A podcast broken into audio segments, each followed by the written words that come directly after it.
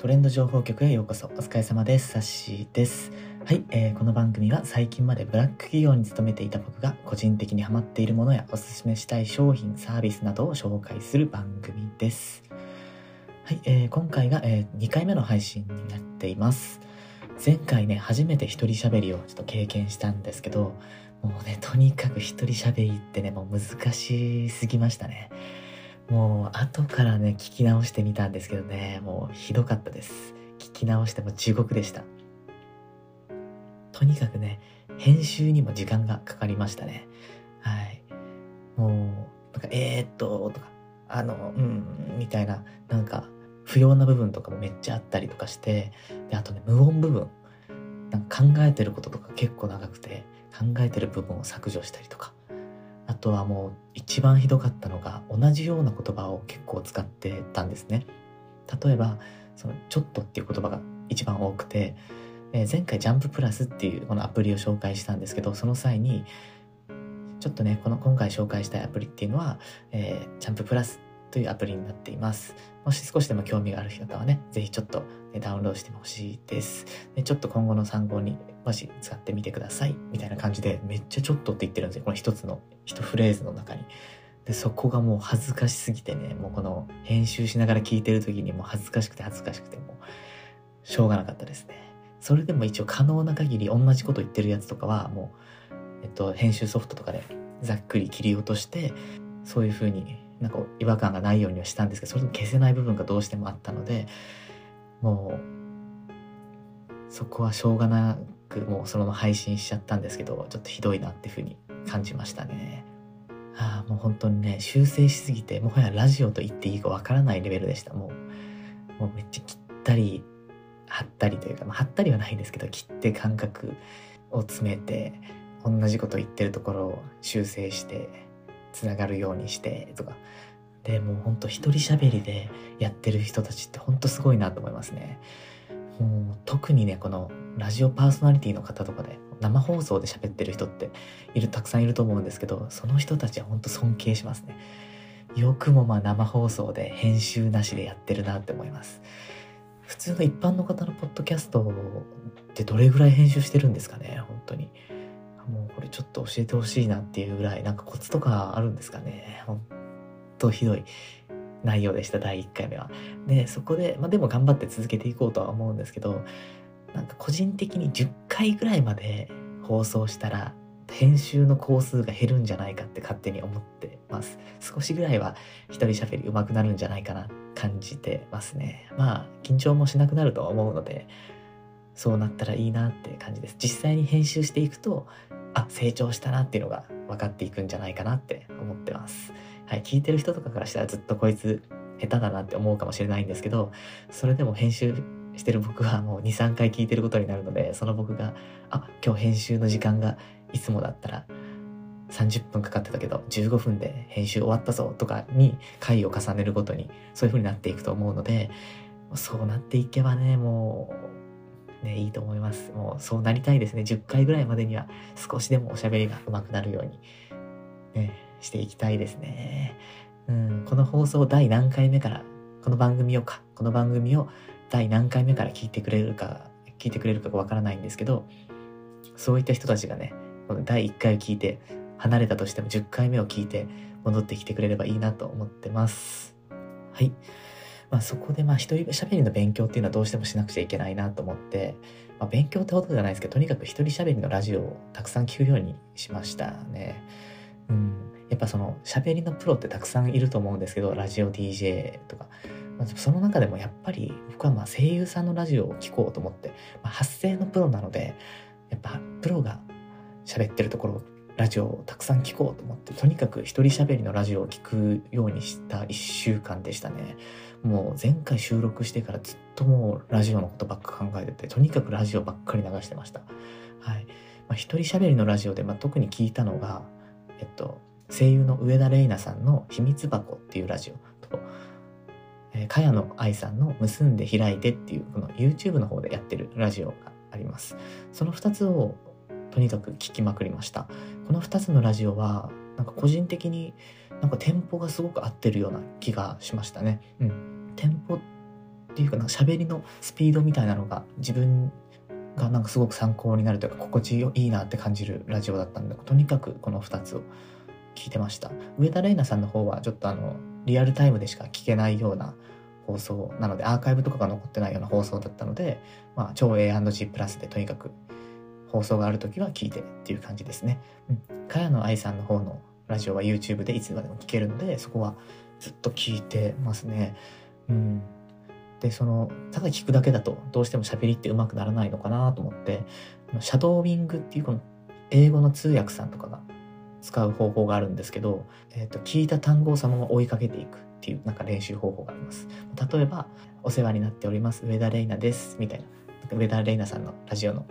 で「お世話になっています上田玲奈です」って言った瞬間に「お世話に」ぐらいから自分も「お世話に」って追いかけていくなんかカエルの合唱の学校の臨床みたいな感じで単語が聞こえた瞬間その単語をなぞっていくっていう発生していくっていう風な練習をなんかしてました。結構その散歩とか今コロナ禍でどこも行けないんで散歩とかよく行くんですけどその散歩しながらとちっちゃい声でマスクの中でこのシャドーイングっていうこの追っかけて発声する方法をずっとやってましたね。うん、これでなんかテンポが身につけばいいなと発声が少しでもマシになればいいなと思って女性声優さんのラジオを聴いています。まあ、個人的にこの上田麗奈さんと茅野愛衣さんっていうのはすごくね好きな声優のトップ top of top なので僕の中では、まあ、この2人のラジオを楽しみながらこうやってずっと練習をしている1週間でした。はい。でまあえっ、とこのポッドキャストでは基本的に毎週1回毎週じゃないかな毎回か毎回一つ何か僕が今ハマってるものとかを紹介するっていうことでまあこの1週間はずっととにかくラジオとかポッドキャストのことを考えててでちょっと調べたところですね「波を聞いてくれ」っていうと作品、えっと、原作は漫画で、まあ、アニメにもなっている作品があります。この作品を今回はちょっと紹介していこうかなと思います。はい、えっと、波を聞いてくれっていう作品は、えっと、ラジオをテーマにした作品になっています。はい、え僕はネットフリックスの方でアニメの方を視聴しました、えー、Amazon プライムでも多分あるのかな？うん、Amazon プライムと、まあ、D アニメストアでももしかしたら配信されてると思います。はい。とそのこの1週間ずっとラジオを聴き続けてたので、まあ、ラジオを舞台にしたアニメ作品見たいなと思ってそしたらたまたまあったのでこれを視聴してみましたもう結果から言うと僕はもうアニメを一気見した後に原作の漫画終わった頃から原作漫画を全て買いました電子書籍ではい、それぐらい個人的にはバチッとハマる作品でした。はい。まあ、なかなかないですよね、アニメで、ね、サブスクで見れてるのに、その続きを漫画で買うっていうのはなかなかないんですけど、これはもう買わなくちゃなと思っても、とにかく急げと思った感じで すぐパッと買っちゃいましたね。だから今ももう読み立てほやほやというか、アニメ見立てほやほやの状態で結構話してます。はい。アニメももう見終わった後に、とにかくもう一回ちょっと見てみようと思って、再度1話から再生し直して、全12話なんですけど、またさらに8話まで今、2週目いってます。はい。ラジオを舞台にした物語っていう感じですね。簡単にちょっとあらすじの方だけ、えー、紹介してみます。はい、えー、主人公は女性で小田ミナレという人物です。飲み屋でその日に知り合った地元 FM 局のディレクターの麻藤さんっていう方に実はこうやって最近男に別れたんです男と別れたんですよみたいな話をずっとしてたんですねその様子がすごく面白かったようで麻藤さんに実はこっそりそのボイスレコーダーでその会話をずっと録音されてましたはいそして翌日その小田小田みなれがカレー屋でバイトしてるとそのカレー屋の店内放送からその自分の声が聞こえるんですよでえ？ってなったらそのディレクターが録音していた音声を勝手に FM で流されてたっていう話です。はい。なんかすごくもうトークがめちゃくちゃ面白くて見慣れは。それに気づいた FM 局のディレクターの麻藤さんはもうこれは流さなきゃってなってこっそり録音して生放送で流したと。その放送を聞いて見慣れはもう大慌てで FM 局に向かって麻藤に今配信してるこれ止めろみたいな。もうこれ以上流すなみたいな詰め寄るんですけどじゃあその止めてもいいけどその代わり止めたら放送事故になると。この無音が続いたら放送事故になるからじゃああんたが生放送で喋ってくれたらいいよみたいな。そしたら止めてやってもいいぜみたいな感じになります。そこでもうもう一応電波に乗ってるのでこの男がどうのこうのしかもそのどこどこに住んでる男はやっぱダメなんだみたいな。結構なんかちょっと差別的な発言とかをしてたので、もう見慣れはもう分かったって言って、一旦じゃあその音声は止めてもらって生放送ですいませんあの時寄ってたんでこうでこうでこうでって言って、なんかいろいろ弁解をしていながらもそのトーク、面白トークというか、勢いのあるおしゃべりをバーって続けていって、そこでなんとか生放送を終わるという感じです。で、その放送が終わってから、もうそのすごく気に入られて、もう視聴者からとかも、いや、あの放送面白かったと。レコーダーの音声も面白かったし、その後のこの弁解のお話もすごく面白かったってなって、もう正式になんかラジオパーソナリティをやらないかってスカウトされて、実際にラジオ番組を持っていくっていうお話です。はい。これが、まあ大まかなあらすじですね。このホームページとかに載っている大まかなあらすじがこんな感じです。見慣れが、冠番組を持つんですけど、その冠番組の名前が波を聞いてくれっていうタイトルになってます。はい。放送時間が北海道の深夜3時半からの FM で流れるっていう番組ですよね。だから3時半ってもうなかなかね、聞いてる人いないその時間帯で一体何を放送していくのかっていうお話になってます。もうまさに僕はずっとこの1週間一人喋りのラジオを聴き続けてたんですけど、この見慣れが持つラジオ番組も基本的には一人で喋っていく一人喋りの放送になっているので、ちょっとねやっぱ、はい、ラジオ局ってこうなってるんだなとか企画ってこういう風に考えてるんだなとかなんかラジオ界の裏側も見つつ明るいドタバタコメディ作品でもあるという感じです。はい。もう本当基本的には、えっ、ー、と、コメディですね。その宇宙人が登場したりとか、異世界ものだったりはしないので、ね、今のしかもラジオっていうねかなりディープなところを取り上げていくので、うん、好きな人嫌いな人がもしかしたら分かれる作品なのかなと思っています。はい。僕はネットフリックスの方で 1, 1日でちょっと全話見てしまってそのまま Kindle で残りの缶を買うという感じでした。はい。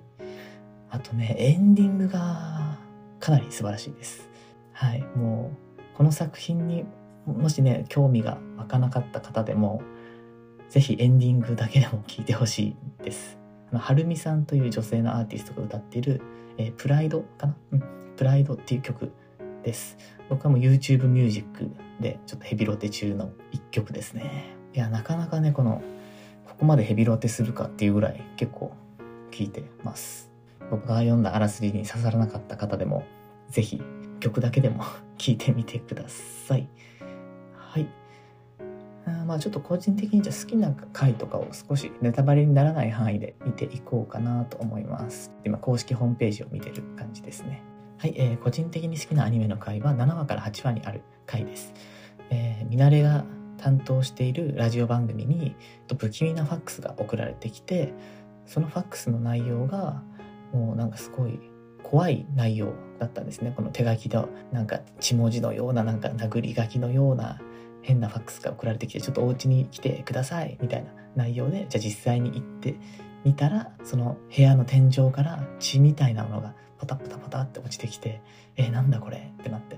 じゃあその天井上がってみよう、上がってみたら、みたいなお話です。まあ実際にはね、このラジオパーソナリティが視聴者のお家に行くってなかなかないと思うんですけど、まあこの作品ならではのあのコメディであり、ミステリー要素もあるような回でした。はい。ここが個人的には7、8話はかなりすごい好きなお話です。あと12話ですね、最終話で、ラジオ中に震災が起きて、普段はあの明るいバラエティの放送なんですけど、見慣れの番組は。そこで緊急事態のこの地震が起きた時にどうやってラジオパーソナリティが対応してるかみたいなところがちょっと描かれてて、あ、やっぱこういうことしてるんだなっていうので、そこはね、勉強になりました。はい、すごい面白かったです。12話はなんかいい話であり、勉強になる話であり、うん、楽しいお話でした。多分2期はないんじゃないかな、あの感じだとって思うんですけど、ま、原作漫画自体は続いているので、もしかしたら1年後、2年後に第2期があればいいなって感じです。はい。えー、このアニメの方は2020年の春かな春アニメでした。なので、まあ、もし2期があるとしても、まあ、2022年は今年か。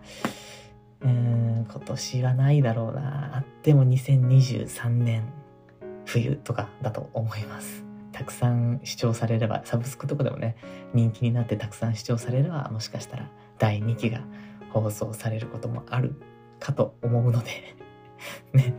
ぜひ、なんかラジオ好きだよっていう人とかは聞いてみてください。はい。えっ、ー、と、正直言うと、大勢の人にはおすすめできる作品かなっていうと、うん、マニアックすぎて微妙なところかなって思います。はい。まあ、紹介しといてなんなんですけどね。うん。まあ、題材がね、そんなに、まあ、ラジオってそこまでメジャーではないですよね。テレビとかネットとかに比べるとね、うん、どうしても人口が少ないものを扱っているので、うん、まあ、マニアックすぎるから爆発的な人気は起きないだろうなって思うんですけど本当にね好きな人はもうたまらなく好きで僕みたいにやっぱ原作も買ってみたいになると思います。うん、なのでねこの放送を聞いて興味を持った方は是非、まあ、アニメの方を視聴していただいてこれはすごいってなったら続きを漫画で買っていただいて人気になれば2期があるかもしれません。はい、2期があればいいな、本当に。はい、えー、それでは今回の放送は以上になります。今回もまたカミカミでちょっと聞き取りにくいところもあったので、と思いますので、編集がどれぐらい時間かかるかわからないんですけど、少しずつ練習して直していきたいと思います。そこまでは多めに見てください。はい、それではまた次回の放送でお会いしましょう。ありがとうございました。